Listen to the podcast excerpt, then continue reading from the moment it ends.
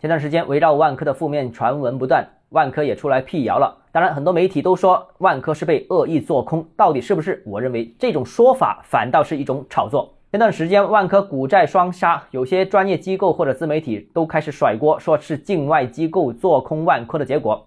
我个人认为，最近一段时间当事人普遍有被害妄想症，而传播者特别喜欢用阴谋论，因为这能收割流量。但是这些都是经不起推敲的臆想。首先是谁想恶意做空万科呢？又是谁发表了做空报告呢？其实什么都没有。到现在为止，唯一有的可能就是魏玉把万科的信用评级由 BBB 加下调到 BBB。虽然下调了评级，但 BBB 级还算是良好的。单凭这个评级是无法把万科做空的。而且同时被惠誉下调评级的还包括保利，却没有见到保利出现股债双杀的情况。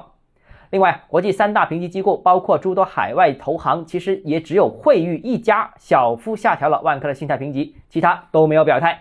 单凭一家机构就定义境外机构做空，这实在是有些牵强。所以啊，万科最新的表现很可能是投资市场对房地产市场严重不足的一种应激反应。目前我国经济下行压力仍然不小，要稳经济，当务之急就要稳信心，关键是让市场看到、听到、感受到真实客观的信息。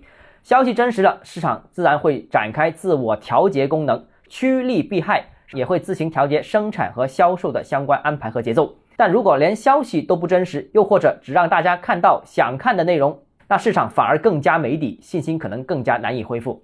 好，今天节目到这里。如果你个人购房有其他疑问，想跟我交流的话，欢迎私信我或者添加我个人微信，账号是教买房六个字拼音首字母小写就是微信号 d h e z j m f。想提高财富管理认知，请关注我，也欢迎评论点赞转发。